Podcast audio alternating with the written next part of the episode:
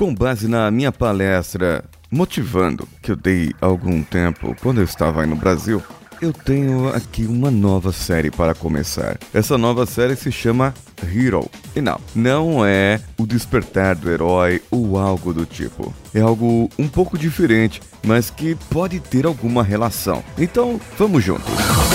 Você está ouvindo Coachcast Brasil a sua dose diária de motivação.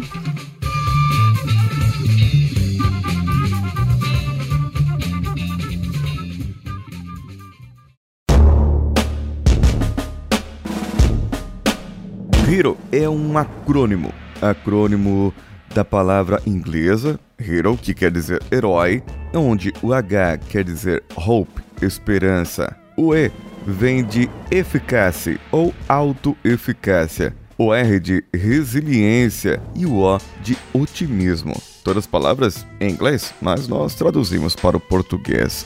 Hoje eu vou explicar o conceito geral do hero e depois eu explico cada um dos conceitos que eu entendo o que é esperança, o que é eficácia ou autoeficácia, o que é resiliência e o que é otimismo. Embora cada uma dessas coisas já tenha passado por algum momento da nossa vida e eu já tenha falado em algum ou outro episódio.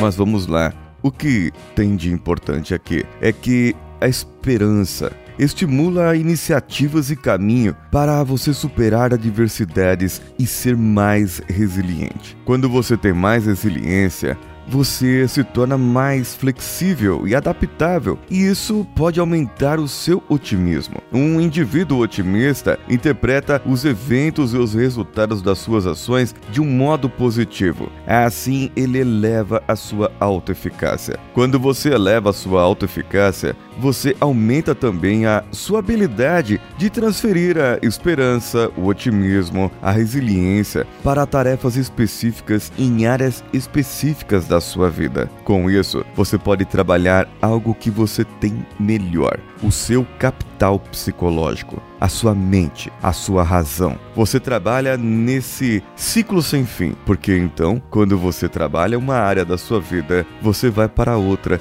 dando mais esperança, ativando a resiliência, resiliência ativa otimismo, otimismo autoeficácia e fica girando nesse ciclo. E eu vou trabalhar outra área e outra área e outra área. Quando você tem o capital psicológico aplicado na sua empresa, ele estará diretamente ligado às habilidades de cada pessoa, o que cada um faz. Então, se traçarmos um macro, eu tenho a organização, a empresa onde você trabalha ou ao qual você pertence. Depois, dentro dessa empresa, eu tenho o departamento, o setor onde você atua. Dentro desse departamento ou setor, eu tenho uma seção que é aquela área específica que você faz. Por exemplo, dentro de uma organização, eu tenho as linhas de produção, a fábrica. Dentro daquela fábrica, dentro daquelas linhas de produção, eu tenho a sua linha específica de produção.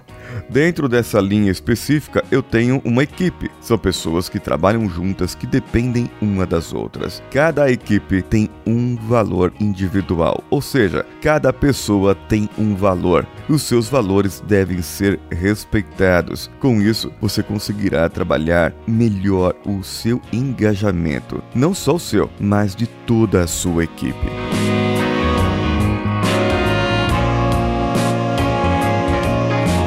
Quando você coloca todos para trabalharem nesse tipo de linguagem, você dá a esperança. Você ajuda a aumentar a autoeficácia. Você ajuda a aumentar e dar ferramentas para a resiliência. E depois, você trabalha o otimismo. Pode ser que tudo isso de uma vez ou cada vez uma coisa diferente da outra. Mas o importante aqui é que você dê as ferramentas e trabalhe com essas ferramentas para que as pessoas que estão junto com você, seja sua família, da sua comunidade, da sua empresa, do seu departamento ou até do ônibus que você pega. O importante é que as pessoas possam trabalhar, fazer, desempenhar como heróis e se sentir parte daquilo, sentir que estão cada vez mais envolvidas no que você está fazendo, no que você está produzindo e nos resultados que elas podem produzir. Os valores têm que ser respeitados, independente da sua raça, credo, religião. Independente se você tem uma deficiência física ou não, independente do que você possa produzir como resultado. O importante é que as suas diferenças sejam respeitadas. E quando as diferenças são respeitadas, eu começo a respeitar os seus valores individuais, a respeitar o que você acredita, a respeitar a sua crença. Mas o mais importante, quando eu começo a respeitar isso, eu começo a mudar o meu entendimento, eu começo a mudar o meu saber e o jeito que eu posso atuar. Mas quando todos começam a pensar de uma só voz, de um só pensamento, de uma só maneira, a conversar sobre o que podem produzir para que a empresa seja melhor, independente da sua diferença de pensamentos, valores familiares, religiosos, espirituais, o que quer que seja que crie essa diferença. Quando você começa a pensar e trabalhar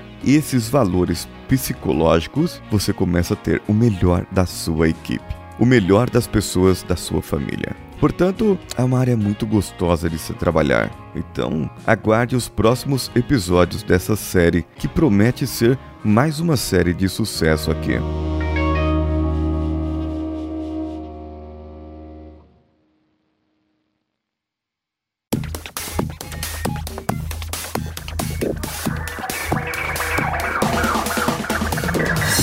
Esta semana estou comemorando também. Por vários meses ficamos fora dos 100 episódios mais ouvidos aqui do iTunes. E essa semana entramos em 84 e eu estou olhando agora, estamos em 107, atrás do Naruhodo e na frente do Awake do Jerônimo Tunnel. E estamos aqui junto com alguns, tem o Despachados, do Foca, que eu participo lá eventualmente, e o Decréptos, Não Ovo, estão todos próximos aqui na mesma posição estamos mais ouvidos aqui do que muitos outros é, podcasts considerados grandes. Mas o que importa aqui? Importa que cada vez mais pessoas podem ouvir e podem saber do que se trata o Coachcast Brasil. E o Danilo fez uma mudança na arte e colocou a minha foto na capa lá do iTunes. Você pode entrar no iTunes e ver a minha cara lá. É, não se assuste, mas a minha cara está lá agora.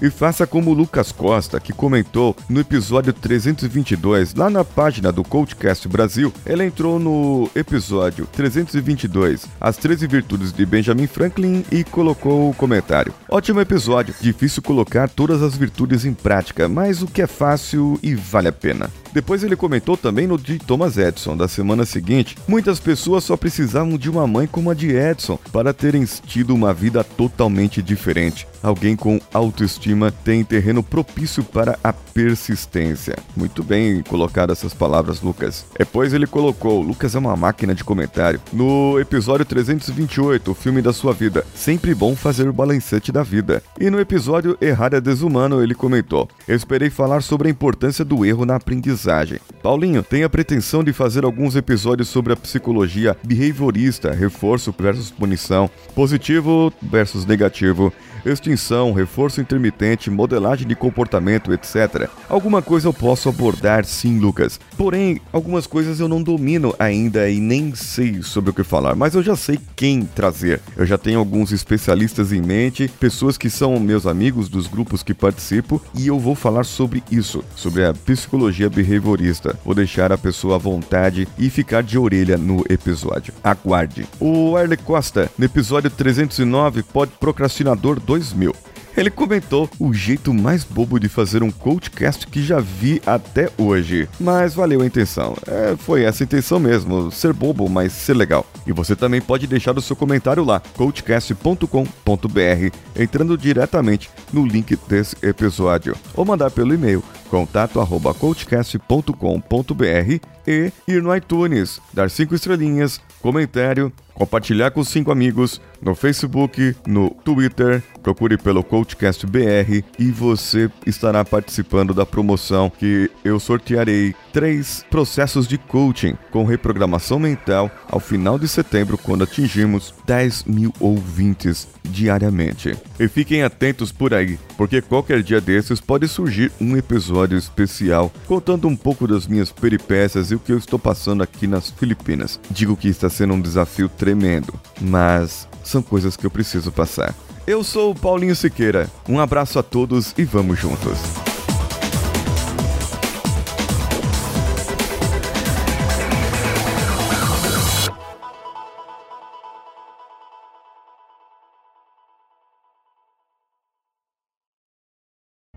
Esse podcast foi editado por Danilo Pastor, Produções de Podcasts.